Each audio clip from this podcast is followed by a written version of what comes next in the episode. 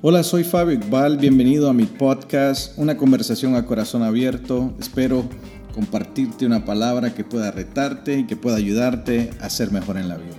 Que Dios te bendiga. Hola, bienvenido al episodio 4 de una conversación a corazón abierto. Hemos estado hablando acerca de mantener el gozo en el ministerio. Y el día de hoy quiero tomarme unos minutos para hablarte acerca de tener una relación con Dios de hacer de esa relación una prioridad.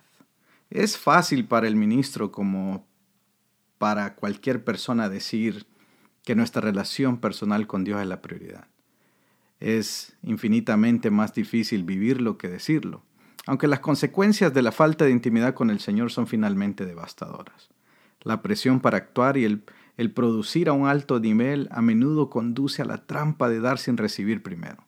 El resultado es una especie de una bancarrota espiritual. ¿No fue el Señor quien llamando a los discípulos a una vida de ministerio dijo, libremente lo han recibido, den libremente? Era imperativo que recibir del Señor predeciera dar a los demás. A menudo nos sentimos culpables por priorizar nuestra relación con el Señor cuando hay tanto que hacer, tantos servicios por qué prepararnos, tanta gente para servir. Y acá hay una buena prueba de fuego. Quiero hacerte esta pregunta. ¿Con qué frecuencia, con qué frecuencia, perdón, se interrumpe su tiempo con el Señor porque pensó en algo bueno para compartir con alguien más? Obviamente, yo pienso que no hay nada de malo en tener una gran idea durante su tiempo personal con el Señor. La pregunta es, ¿es el Señor Jesús su enfoque de su tiempo privado o son otras cosas el enfoque?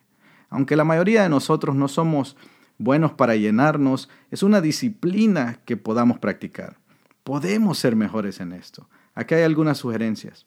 Podemos tomarnos un día libre de la semana para enfocarnos en Dios. Leer el Salmo 63 sin tomar notas. Hagamos una caminata, salgamos a dar una vueltecita por la calle y simplemente agradezcamos a Dios por lo que vemos alrededor de nosotros. Reunámonos con un amigo para una conversación sin ataduras y pídale que ore por usted. En esta oración y bendición del apóstol Pablo, observemos qué es lo que él nos dice, pero observemos que recibir procede siempre a darle a los demás.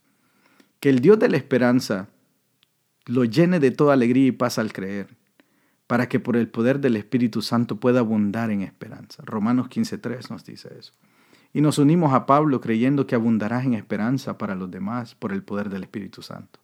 Pero antes de hacerlo, Dios quiere llenarte de toda alegría y pasa al creer en Él. Dios quiere usarte mucho en su reino, pero no porque Él te necesite para construir, predicar o enseñar. Tu Padre Celestial te ha pedido que te unas a lo que ya está haciendo porque realmente quiere una relación contigo. Nuestra oración es que seas consciente de cuánto Dios realmente te quiere, más que el trabajo que haces. Oramos para que este entendimiento te impulse hacia una nueva profundidad relacional con el Padre y creemos que servirá como un desbordamiento de, gozo a través de ese nuevo nivel de intimidad.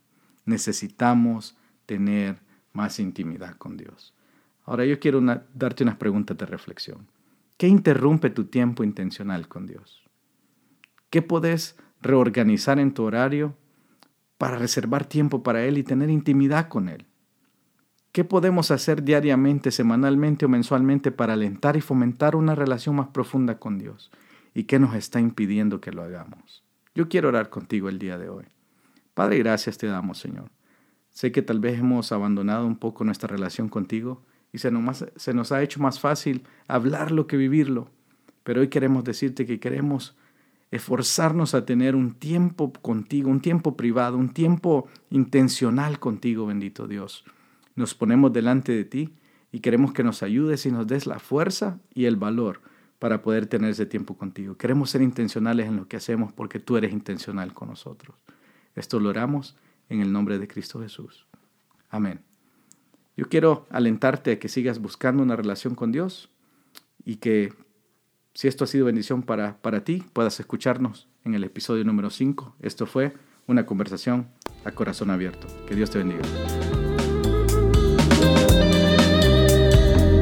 Gracias por escuchar el podcast del día de hoy. Espero que haya sido bendición a tu vida. Está atento a nuevo contenido por venir. Que Dios te bendiga.